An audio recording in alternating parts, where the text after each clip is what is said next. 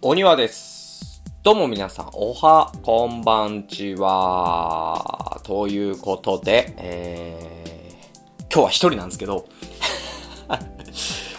万吉が、まあちょっと、あのー忙しいということで、今回、久々ですね。一人で撮るの。なんかあの、去年、あのーコロナが流行り出しの時に、ラジオ撮れなくなっちゃうってなって、どれぐらいだろう ?2 回ずつぐらいかな俺と万吉で2回ずつぐらい、あのー一人で撮って、それぞれが、こう、上げていくみたいなことを、やってましたね。まあ、その後にあの、うわ、ズームでレコーディングできんじゃんってなって、あの、また、撮れるようになったんですけど、あの時以来ですね、なんか、やっぱり、一人で喋るっていうのが結構、どうしたもんかなと思って、ネタも、ないし。なんかなんもないんすよね。あとだからこう、喋ってなきゃいけないから、次に喋ることを考える時間もないというね、これちょっと難しい中でなんですけど、はい。久々の一人ラジオになります。はい。皆さん、あれ、雨とか大丈夫でしたかね？あのーすごい降ってましたよね。なんか週末はもうだから雨で全然何もできなかったんですけど。まあ僕はというと愛も変わらずなんですけど、ずっとゲームやってたんですよ。あの、あれ前にも言った、前にも言ったかな、シャーロック・ホームズっていうゲームを今やっていて、シャーロック・ホームズが面白くてさ、クリアしたんだけど、クリアしたんだけど、面白くてさ、あのこれ、ちょっとぜひね、あのまあ、プレイステーション4のダウンロード専用タイトルなのかな？あのぜひね、ちょっとやってほしいんですけど、みんなにも。なんかね、このゲーム、めちゃめちゃ俺に合ってるなっていう。いや、なんかゲームとして全然難しくはないけど、めっちゃこうゲームしながら考える時間あるから、すごい楽しかったんですけど、ちょっとね、さ、触りだけ言うと、なんかこう、まあそのゲーム自体は、事件が5、6個かな ?5、6個事件がこう入ってて、こうチャプターごとにそれ分かれてるっていう感じなんですけど、まあそのうちの1個でね、こう、まあシャーロック・ホームズと、まあ相棒、相棒というか、まあ、相棒か、相棒なのかな？ワトソンと。っていて、まあある日、その、シャーロック・ホームズが仲良くしてる、仲良くしてる？なんかたまにこう仕事とかをお願いするこうスラム街のホームレスの男の子がいるんですよね。なんかその子に頼んだ方が警察とかに頼むよりもちょっとグレーなことも調べてもらえたりとかまあそういうことをこう頼む男の子がいるんだけどその子がこうシャーロック・ホームズの事務所に駆け込んできて大変だあのー俺の兄貴分があのー冤罪で捕まっちゃったっていう感じで来るわけですよ。で、それで、あのーなんか、昨日、ん？違うな。あの、ついさっき、その、夜中に、あの路上の路地裏で二人の男の死体が見つかって、で、その近くで銃を持って歩ってたっていうので、俺の兄貴分が捕まっちゃったんだよ。でもそんなことするやつじゃないから、絶対違うんだよ。だから、シャーロック・ホームズ助けてっていう依頼を受けるんですよね。で、分かった分かった、じゃあ、ね、シャーロックが何とかしてやろうっていう形で、あの、まずはその、兄貴分がね、捕まってる、こう、警察署？刑務所？みたいなところに行くわけですよ。で、そしたら、まあ、あの、いつも仲良くしてる警部の人とかがいるんですけど、まあ、その人が、いや、もうあいつ犯人で間違いないよ、みたいな。だって他に怪しい人いなかったらしいし、その、二人男が死んでて、その近くで、あの、銃持ったそいつがいて、で、しかも、その銃で打ったんで間違いないんだっていう。なんかもうじゃあもうこれはもう別に君が来るような事件じゃないよって言われるわけよ。ああ、なんかそんな感じかと思いながら あの、じゃあ面会ちょっとさせてくれって言ってその兄貴分の人と面会するんだけど、で、このシャーロック・ホームズっていうゲームって大体こういろんな人と会話したりいろんなところこう細かくなんかあのー、探したりだとかまあその現場で見つけたこう何か部品とかをこう実験でこう科学的に検証したりしてどんどんどんどんこう情報を集めていってその情報をこうつなぎ合わせていって答えにたどり着いていくみたいなそういうゲームなんですけどあのねまず誰誰と話す時も大体そうなんだけど最初に観察モードみたいなのがあるんですよねあの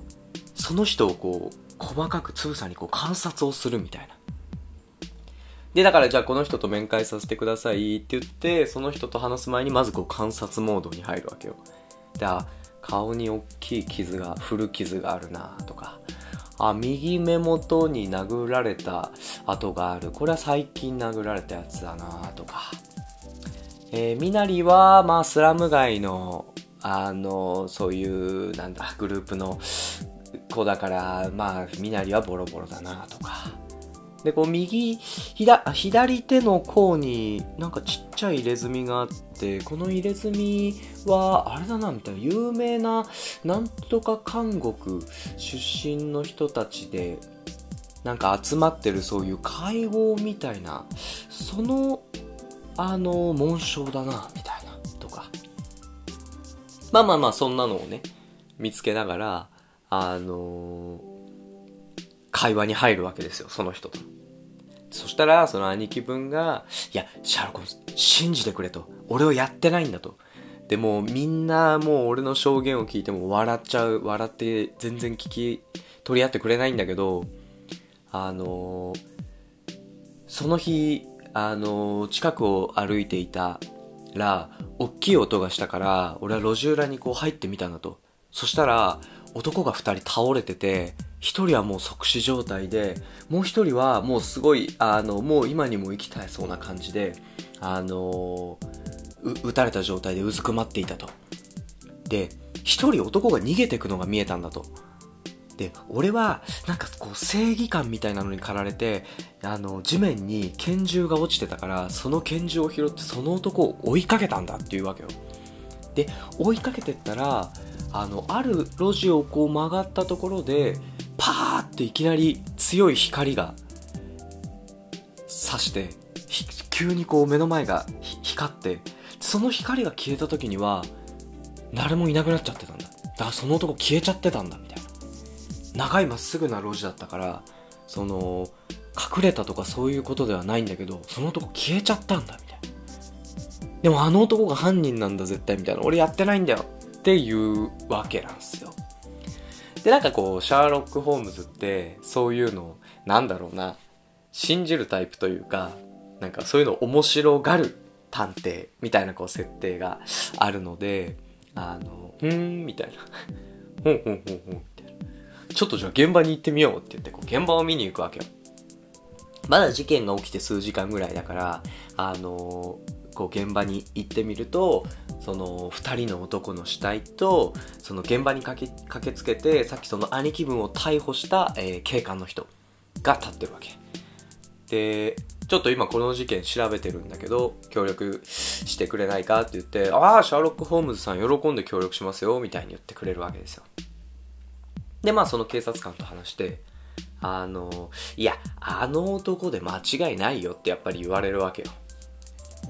だってあの、音がして、俺も音がして、駆けつけてみたら、その、2人の男が倒れてて、で、ちょっと離れたところに拳銃持ったあいつが立ってたんだと。で、周りに怪しい奴はいなかったし、しかも俺だけじゃないと。俺以外にも目撃証言が2人も出てるんだと。えー、あ、そうなんだって言って。そのちなみにその目撃証言ってなんかどういう証言だったんですかって言って、あ、一人はそこのあの角曲がったあの花屋のおばさんだよって。もう一人はあのこの路地の、この路地がこう見渡せるちょうど突き当たりの2階建ての家に住んでる、えー、あの男だよって言って、あの、まあ二人目撃者がいるわけよね。で、ああ、そうですか、と。で、ちなみにその男は、あの2階のあの窓から、もうこの通り見渡せるから、あの、このもう現場を見てたらしいと。しっかりと。でも、この2人の男が倒れてて、あの、音がして、音がしたから、もうすぐ見に来て、窓を開けて見てみたら、その男が2人倒れてて、その、えっ、ー、と、男の子の兄貴分が銃持って立ってたと。その後その男の兄貴分が走って逃げようとしていったと。でもそこまで見てるからもう間違いないっすよ、みたいな。あ、そうですか、そうですか、みたいな。ちなみにあなたが駆けつけた時って、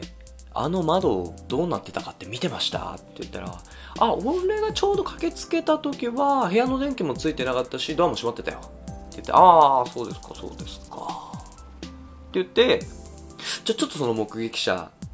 に話聞きに行ってみようってなるわけですよ。で、こう、目撃者の方に行って、で、その目撃者のね、おじさんがいて、もう俺はもうバッチリ見たから、俺の証言はもう間違いないよ。あいつが犯人だよって言ってるわけ。で、ここでまたあの観察モードに入るわけですよ。そしたら、まあこの人は、えー、なんか壁にこうもたれかかって、ちょっと足を悪そうにしてる。ちょっと足悪い人なんだな。ちょっと足を引きずって歩いてる感じかな。で、あ、なんかあの、なんていうのあの、軍人のさ、紋章？検証そういうなんかあのワッペンみたいなのがこう服についててあこの人元軍人さんなのか。退役した軍人さんだな。でもこう家もボロボロだしこの服もボロボロだからこの人今すごい貧乏な生活してんだなみたいなことがわかるわけですよ。でこう会話をしてみるとでそしたらまあ俺はあの音がしたからその部屋の奥にベッドがあるんだけど、そこから起きて、この2階の手前の窓のところから、こう窓を開けて見てみたと。そしたらまあその男が立ってるのと、2人の男が横たわってるのが見えたと。もう、音がしてすぐ見たから間違いないよっていうわけ。えー、あ、ちなみにじゃあ、そ、その後警察官が来るまではどうしてましたかって言ったら、いや、俺、まあ言ってもあの銃持ってる男が歩いてて2人倒れてるから怖くて、みたいな。だからその俺はずっと窓のところにいたんだよ。で警察官が来るのを確認してからこう階段を降りて外に出て警察官に目撃証言を伝えたんだっていうわけ。そしたらあれ？みたいな。さっき警察官来た時窓閉まってたし部屋も部屋の電気もついてなかったって言ってたよなみたいなあれこの人嘘ついてんなってなるわけよで、えっと、そのさっきの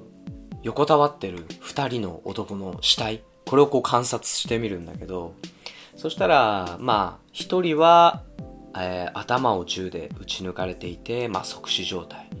で、あれ？みたいな。なんかポケットがちょっと漁られた形跡があるな。なんか入ってたっぽいけど、このポケット空だな、みたいな。上着のポケットがね。で、あと、その、近くのその男のすぐ横の地面の床に、あの、まあ、レンガ調のこう床になってるんだけど、あの、木の、なんか木の棒の先端が欠けたみたいな破片が挟まってて、なんかこの断面図綺麗だから、もう本当につい最近というかもうさっき、これ、ここについたものだなみたいなことを思うわけですよ。でまあもう一人の方の死体見てみてあ。もう一人の方の死体はあ腹が打たれてると。ですごいお腹の方を押さえてるからこの人は即死じゃなくてすごい苦しんで時間かけて死んじゃったんだなみたいなことがわかるんですよねで、まあ、この辺の証言ってあのー、兄貴分の証言と合ってるじゃないですか。あの、駆けつけた時に一人はもうすでに死んでて、もう一人はもう今にも死にそうな感じでうずくまってたと。なんか、ああ、あいつの証、あいつ今んとこ正しいこと言ってんな。みたいな。で、その上で、そのさっきの、あ、あの人なんかちょっと嘘ついてたから、あの目撃証言の一人目のおじさんね。ちょっと怪しいなと思って、あの、ちょっと家見せてくださいよって言って、ああ、いいよってなるわけですよ。で、こう家の中見せてもらって、俺はここの窓から、あの、見たんだと。で、見てくれ、この通りもう丸見えで見えるでしょみたいな。で、俺はここで見たんだよ。っていう話を、まあ聞きながら、そのおじさんの部屋を見渡してみると、なんか、あれ？なんか暖炉の中に、なんかね、紙の束。文字が書いてある紙の束が、こう、燃えた、燃えてるやつがあるな、みたいな。まあ文字は読めないけど、これ何なんだろうな、みたいなのがあったりとか、あと、テーブルの上にナイフが投げてあるな、みたいな。で、そのテーブルの表面よく見たら、めちゃめちゃこう、切り、切り傷というか、あの、ナイフの跡があって、で、よく見たら細かい紙のかけらみたいなのがいっぱい落ちてんな。これなんだろうなとか。で、ボロボロの本棚見たら、なんかちょっと、埃とかが一部取れてて、なんか最近、この辺の本を動かした形跡があるなとか。で、パッて壁の方を見たら、あれ？木の杖があるみたいな。あれ？この人そういえばあの、足悪いのに杖ついてないなずっと壁伝いに歩いてんなみたいな。つって、その、あの、木の杖を取ってみたら、あれ？みたいな。先端が欠けてるみたいな。みたいな。だいぶちょっと長めに、長く喋っちゃったんですけど、まあ、こんなことがずっと続いていくわけですよ。まあ、ちなみにこの事件の犯人は、このおじさんでも、少年の兄貴分でもないんですけど。はい。そうなんです。なんかこういうのをずっとやっていくのがすごい面白くて、なんかこうね、こう考えるなんか意欲をすごくあのー、立てられるというか。でもうこのゲームクリアしたんだけどめちゃめちゃ面白かったなと思って。あのグラフィックとかねあの、日本語のなんか誤字脱字とかがすごいいっぱいあってなんかこの辺の完成度しっかりしてほしいなっていうのはあったんだけど。って思ったらなんと今年あのこれの新作が出るらしいんですよ。プレイステーション4とプレイステーション5かな。で、オープンワールドらしいんですけど、いやもうこれ超面白そうだなと思って。今年年内に、年内どっかで発売する予定になってるみたいです。これすごい楽しみだなと思ってね。あの またゲームの話ばっかりしちゃったな。ゲーム以外ね、でもやることないっすもんね。あの、まあ、最近ね、コロナウイルスとかがまた、あのー、なんだ？デルタ、デルタ種。だっけ？あの、あれがまた猛威を振るってて何日も連続で過去最高感染者みたいな話があったりとかその上でね雨も降ったりみたいなんでほんとこう何もできないな。なんか気分が落ち込むことが多いっすよね。すごい今年楽しみにしてたあのボクシングの試合もなくなっちゃったし延期になっちゃったりなくなっちゃったりっていう感じですしね。もう本当になって感じなんですけどもうなんかそういうのもあるのか。最近なんかこう仕事とかでも仕事とかでもなんかすごいイライラすることが多くてさ。あの まあ今に始まったことじゃないですけど。あのね まあこれあの別になんてことない話なんですけどなんだよそれって思った話なんですけどあの僕の行ってる会社のオフィスにある時計がいっつももうずっと最初ぐらいからね5分ぐらい進んでるんですよ。でなんか最近はなくなったよね。電波時計が多くなったから。でも昔なんかそういうのよくありましたよね。あの、わざと時計を5分とか10分進めておいて、早め早めにこう行動できるようにする、みたいな。で、俺なんか入った時に、うわ、未だにこんなことやってる会社あるんだって思ってたんですけど、でも、なんか俺これ、あんまりこう自分としては効果がなくて、あの、5分進んでるって絶対こう分かっちゃうじゃないですか。まあ、それこそスマホとかの時計もあるし、そういうのと比べていったら、あ、あの時計は5分進んでる時計なんだっていう風に分かっちゃうんで、もうそれが分かった時点で、こう、5分戻しで見ちゃうというか。あ、4時になってるけど、まだ4時55分だから大丈夫みたいに思っちゃうというか、なんかこう、ちょっと逆効果な感じするんすよね。っていう話を、あの、会社の人にこの前なんかしたんすよ。なんか、うちの時計、あれ5分進んでますけど、あれ意味ないっすよねみたいな。なんか、だって5分進んでるって思って見ちゃうから、結局別に5分戻して考える。この考えてる時間無駄じゃないですかみたいな。なんか、だからもうあれ意味ないと思いますよ。っていう話をしたら、あの、いや、あれ、あれ壊れてるだけやでって。え？え？ー、ずっと5分進めてるんだと思ってたら、なんか、あの、そもそも電波時計らしくて。いや、ダメじゃんと思って。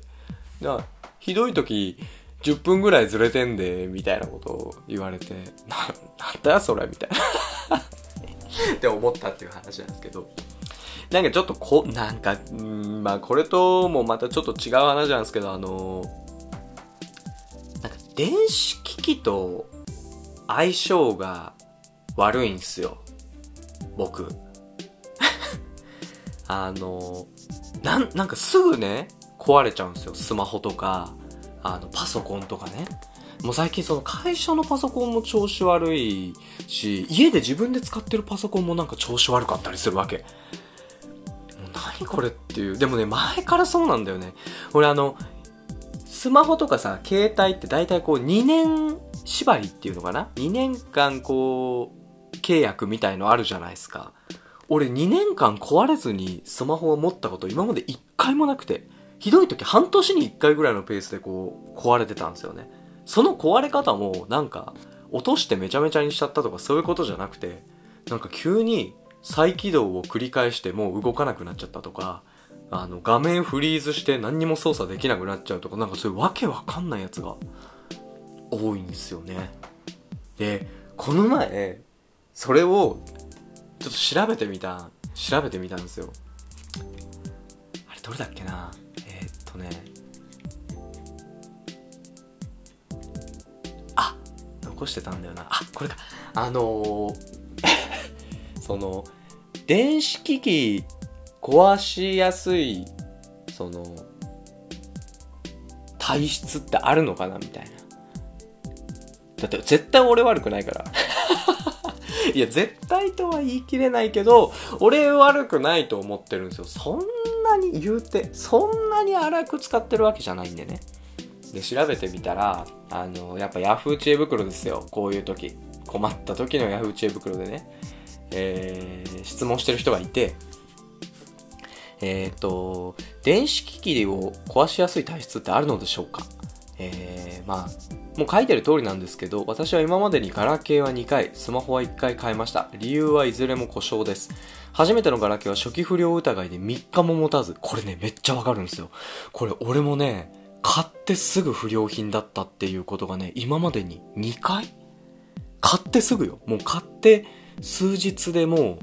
あの、動かなくなっちゃうとか、初期不良みたいな感じで交換してもらうみたいなの、今までに2回とかあるんですよ。で、変えてもらった別機種も、初期不良疑いですぐに壊れました。うんうんうんうん。そう。まあ俺もね、ここまでよくはないけど、その、それこそさっきの半年ぐらいでまた同じような壊れ方しちゃうとか、何ヶ月で壊れちゃうみたいなのめちゃめちゃあるんですよね。で、スマホを機種変した時も、1台目はすぐに壊れ、今使っているものもダメになりそうです。1年保ちません。うんうん。他にも大学のパソコンを1台ぶっ壊し、キャッシュカードの時期もすぐぶっ飛びます。これもね、すごくわかるんですよ。キャッシュカード、俺あの、銀行のキャッシュカードのあの、時期不良みたいなので、2回今までカード変えてるんですけど、なんか、そ2回目が最近変えたんだけど、それもね、なんか、なんかこういうのがあって変えなきゃいけないんですよ、みたいな。これちょこちょこ壊れるのめんどくさいっすよね、みたいに会社で言ってたら、いや、そんなんなったことないよ、みたいな。ずーっともう、なんか10年とか同じカード使ってるけど、そんなんなったことないよ、みたいな。10年はないか。そう。そんなんあるんですよね、俺。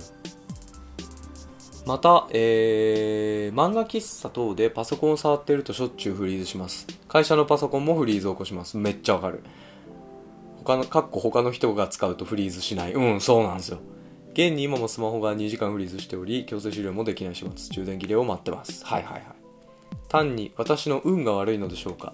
それとも電子機器と相性の悪い体質って存在するのでしょうかっていう、えっ、と、知恵袋のね、質問があって、で、これに対する、えー これのね、ベストアンサーっていうのがあるんですけど、このベストアンサー一旦読みますね。あの、体質ではなく、正気が薄いことと、止水という運の力の有無が関係しています。まず、正気が薄い方は、機械に対して指示を与えようとする力が弱くなります。これはボタンを押してもなぜか反応しない、マニュアル通りに操作しても違った動作をしてしまうなどの現象を引き起こしてしまいます。物理的に操作を間違っていなくても、機械がそれを受け取ってくれないからです。つまり、物理的な作用だけではなく、人間からは伝達させようとする第二の作用の2つからなっており、この両方を持ち合わせて機械を操作しないと機械が正しく判定してくれません。次に、止水ですが、これは人間が前に進もうとする意思に沿って困難な状況をも打開させる力です。機械とは一見無関係に感じますが、実は重要で、この力がない方はアイディアをひらめいたり、物事を資料深く考察し、将来に有利になる決断を導き出すといった動きを鈍らせます。いくら学問に励んでも、この力がないと脳も受け取れず活性化もしません。これらのことから機械が壊れやすかったり、誤作動が頻繁に起こるなどの現象を生むと言えます。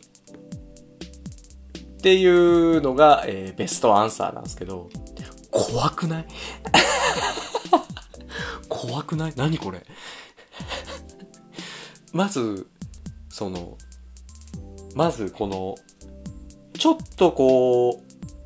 正体がわからないものに関しての質問に対して、こう、運の力の有無が関係していますってまず言い切ってる怖さ。正気と止水。でね、なんかその、結局そのね、こう、意志の力みたいなのがないと、えー機械がそれを受け取ってくれないと。で、こう不思議なのはさ、機械の話してたのにさ、その、急になんかその人の人間性みたいな話になってくるじゃん。アイディアをひらめいたり、物事を資料深く考察し、将来的に有利になる決断を導き出すといった動きを鈍らせます。いくら学問に励んでも、この力がないとみたいな。いや別に、そんなこと聞いてねえんだけど、みたいな。この文章めちゃめちゃ怖いなと思って。まあ、だから、でね、じゃあこれ、これの話がしたわけじゃなくて、えっと、これがベストアンサーになってるっていう怖さもあるんだけど、これ以外の答えで結構いろんな人が回答してるので、スライダー体質っていうのがあるんですよ。スライダー体質って皆さん知ってますかね？なんかこれ結構オカルト的な考え方だったり、ちょっと都市伝説チックなワードらしいんですけど、スライダー体質って。日本語で言うと電気得意体質っていうらしいんですけど、なんかね、こういうものが昔からあると言われてるらしくて、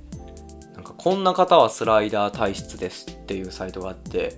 えー昔からちょっと触れただけで静電気がバチバチと飛び散る。これはあんまないですね。スマホがよく操作不能になる。画面タッチができない。画面が反対になる。これ超あります。スマホが突然県外へ飛ばされてしまう。それ以外のみんなは普通に使用できるのに。これはあんまないかなあんまイメージないかな。えー、メンタルが悪い時に通話しているとノイズが入ったり途中で切れてしまったりする。ああ、メンタルになんか関連してっていうのは思ったことないな。でも、でも、なんかノイズが入ったり、自分だけ音が切れちゃったりみたいなのはすごくある気がするんですよね。なんか、あのー、ズームとかやってたりとか、まあ普通 LINE で通話とかしてても、なんか僕んちなんか、あれなんですよ。固定回線を引いてて、しかもあの、なんだっけなんだっけ名前忘れちゃった。すげえいい回線なんですよ。あの、光、光なんちゃらみたいな。いや、まあ、光、みんな光だと思うんだけど、な、なんかその、一番最近のめちゃめちゃ、その、通信速度いいみたいなやつなんですけど、それなのにね、やたらこう、ノイズとか音が切れたりとかってあるんですよね。またスマホだけでなく充電コードが断線したわけではないのにいつも使用不可能になる。これ、超あるんすけどわかる人いますかね？これなんか不思議なんすよね。充電コードとスマホつないだ時に、なんかその、充電ができなくなっちゃうみたいなエラーがすごいあって、それなんか何回か差し直したりしてると繋がったりするんですけど、これを例えば同じ端子の別のタブレットとか別のなんか機械につなげた時は全然すぐに充電できるから充電器には問題ないんですよ。で、しかも、えっ、ー、と、全然別の充電器で、あの、会社とかで充電した時はすぐにつながるから、このスマホ側の、えっ、ー、と、端子の受けの側にも問題はない。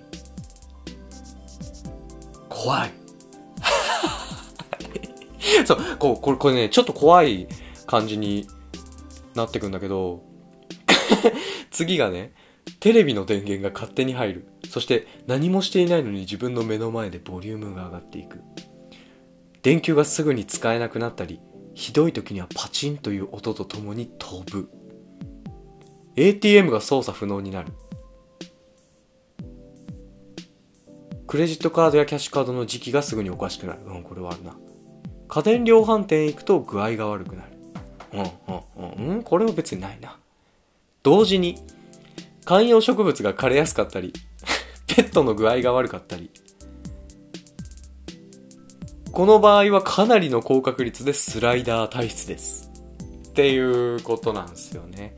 で、この後スライダー体質についての説明がこのサイトでは続いていくんですけど、あの、ちょっと霊的な話になってくるんですよね。この霊の周波数みたいなのと電気の周波数っていうのが似てるから、この波長はこう干渉しちゃって、だからそのスライダー体質の人は、こう霊的、霊感がすごいある人が多いみたいな話になっていくというね。これなんかでも、起こったことで言う、その、さっきの例みたいなのの中で半分ぐらいは俺めちゃめちゃあることなんだけど、まあ半分ぐらいはあんまりない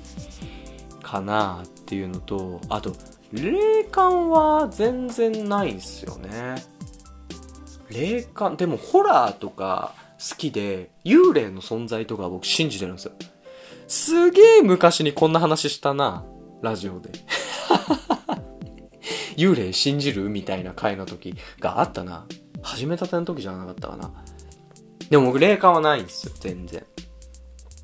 でも、今思い返してみると、俺霊感ないって思い込んでるだけで、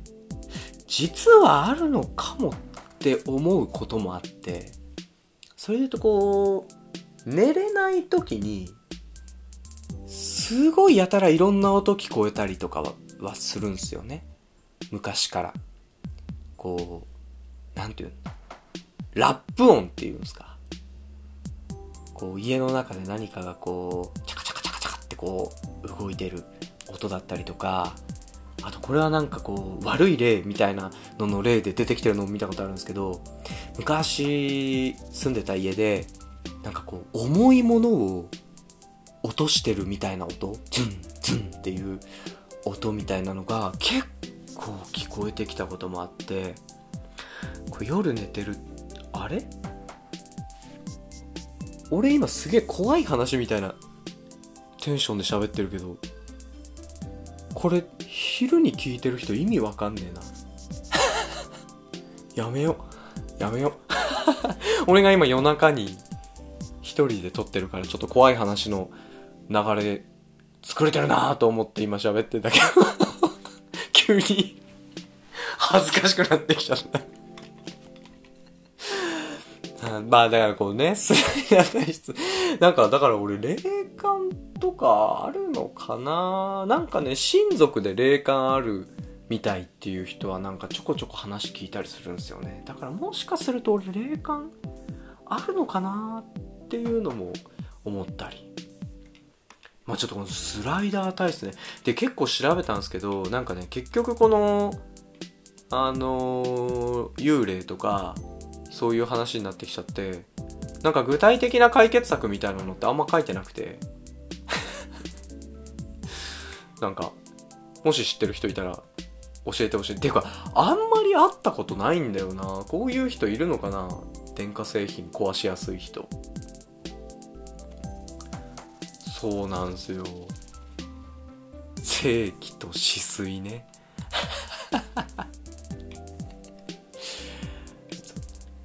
あの、この、ヤフー知恵袋で一個面白かったのは、あの、乾燥肌ですって言い切ってる人がいて。これもいいなと思って。